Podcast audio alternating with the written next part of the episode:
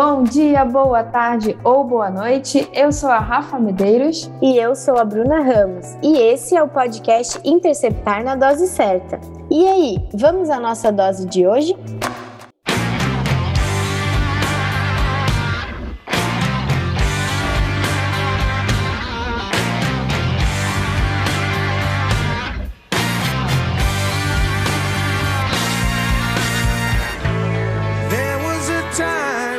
Fala povo da Horta, tudo bem com vocês?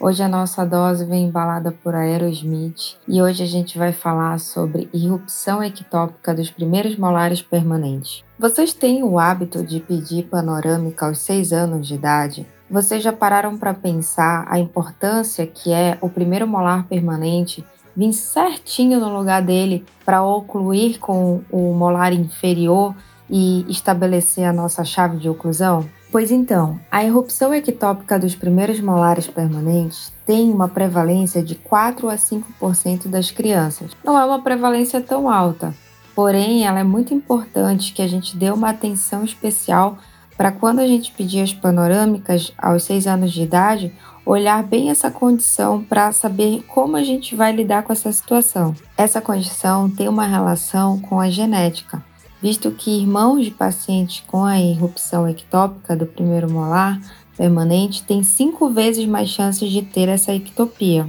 E também a gente pode observar que existe uma relação com outras anomalias. Lembra no episódio de anomalias dentárias que eu falei quando você ver uma anomalia, procure outra?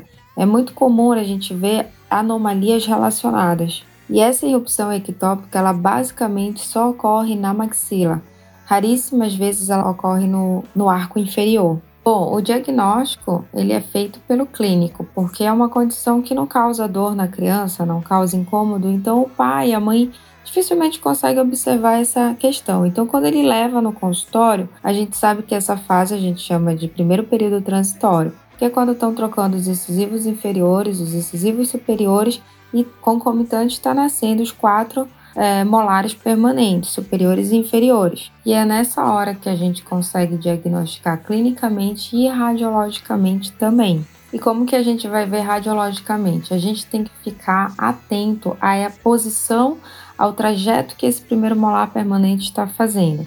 Então, se a gente começa a ver que esse primeiro molar está vindo com uma inclinação mesial muito acentuada, para cima da distal do molar descido, do segundo molar descido, causando muitas vezes uma reabsorção, ali a gente vai constatar uma erupção ectópica.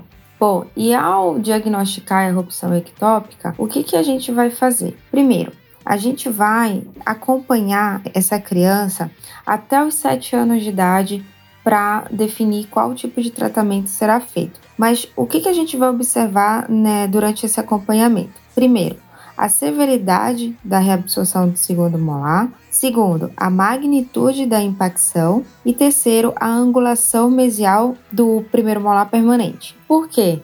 Porque essa erupção ela pode ser reversível ou irreversível. Ainda bem que os estudos mostram que na maioria das vezes eles são reversíveis. Essa reversibilidade ela ocorre em cerca de 71% dos casos. Por isso que a gente acaba esperando pelo menos até os 7 anos de idade para tomar uma decisão.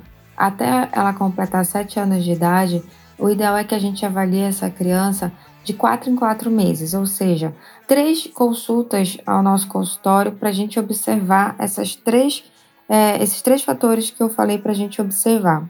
Bom, e se ela chegou aos 7 anos de idade e a gente viu que realmente vai é, ter a erupção ectópica, ele, ele teve a impacção no segundo molar, por que, que a gente tem que ter essa atenção nessa condição? Por que, que a gente tem que, que corrigir essa situação? Primeiro, a gente vai ter que corrigir para a gente poder recuperar o comprimento do arco dentário, porque ele provavelmente vai ser reduzido, porque como ele está vindo em cima do segundo molar descido, a gente vai ter uma perda de comprimento do arco. Segundo, a gente vai ter que que permitir que o molar alcance o plano oclusal, que ele estabeleça a relação dele com o molar inferior. E por fim, evitar que a gente perca o segundo molar descido, afinal ele não está ali à toa, ele tem, a gente sabe que ele tem os seus motivos para estarem ali. Então, ele vai manter espaço, ele vai manter o comprimento do arco, é, a gente vai evitar de usar qualquer tipo de recuperador de espaço ou de mantenedor de espaço. Então, o que a gente puder fazer para desimpactar esse molar e depois seguir a, sua, a criança no seu rumo normal, sem precisar usar nenhum tipo de aparelho, é interceptar na dose certa. Então, se a gente chegou numa situação em que a erupção ela não foi reversível, né? Ela é irreversível, o que, que a gente pode ter como conduta terapêutica? Tem uma conduta muito simples, muito fácil de, de operar e bem pouco invasiva e não exige é, etapa laboratorial ou moldagem, que seja, que é usar um elástico separador.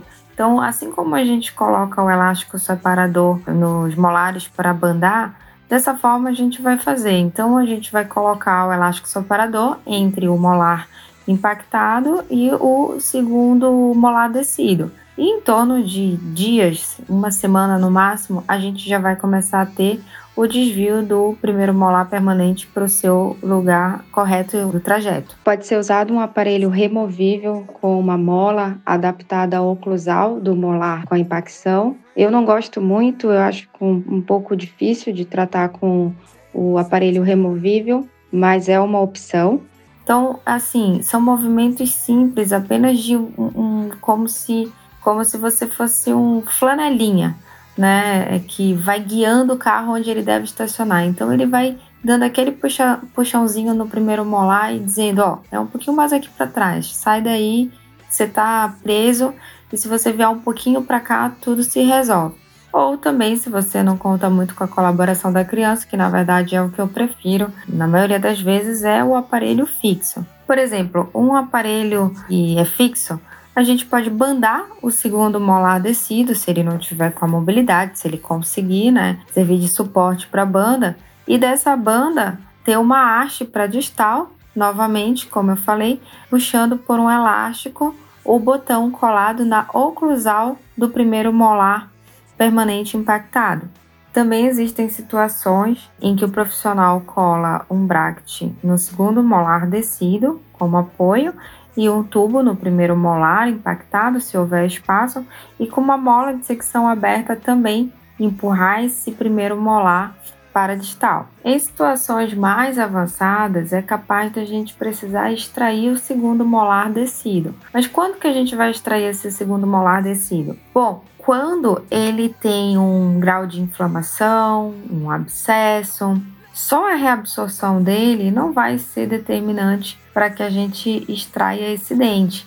Então, ele precisa estar tá com um grau de mobilidade muito alto, ter algo patológico que vá implicar na saúde da criança. E nesses casos é muito rápida a perda do perímetro do arco, porque quando é extraído o segundo molar descido, rapidamente o primeiro molar, que já está vindo de forma ectópica, muito desviado para mesial, ele vai logo para o lugar do segundo molar descido. Então, nesses casos, é muito provável que a gente tenha que usar um tipo de aparelho distalizador. Por exemplo, o T-Rex, né, que é uma espécie de, de RAS com a mola para distalizar o primeiro molar permanente. É uma opção. Ou uma barra transpalatina também, a gente consegue essa. É, quem tem o manejo, destreza manual, a gente consegue bons resultados com a BTP.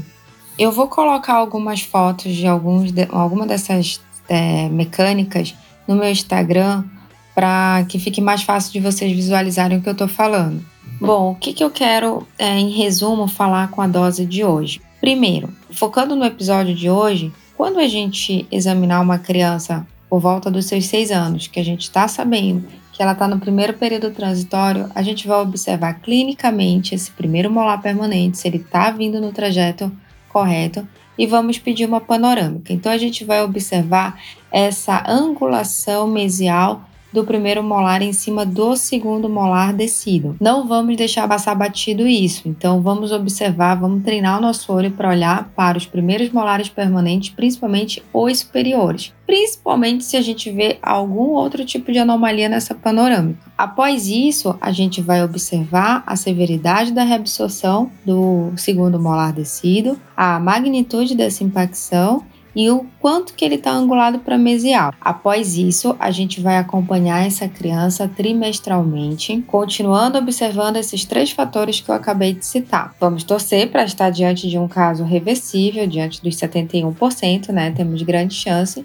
E se é, for reversível, ok, a gente acompanhou, a gente explicou para os pais, isso é super importante, mostrar na radiografia o que está acontecendo, por que é importante que esse molar venha no lugar correto, a manutenção do, do perímetro do arco para que não ocorram outros tipos de, de situações de não normalidade da oclusão mais na frente. Vamos explicar por que, que a gente vai ver a cada quatro meses essa criança. E se for reversível, ok, vamos continuar nosso acompanhamento periódico com as crianças, normal como fazemos. Agora, se a gente se deparar num caso é, irreversível, onde realmente o molar impactou, então a gente vai avaliar se a gente consegue desimpactar ou se a gente vai ter que partir para a extração do segundo molar descido. Lembrando, para extrair o segundo molar descido vai ser em último, último, último caso, quando realmente a gente tiver abscesso, uma mobilidade muito severa, o processo inflamatório,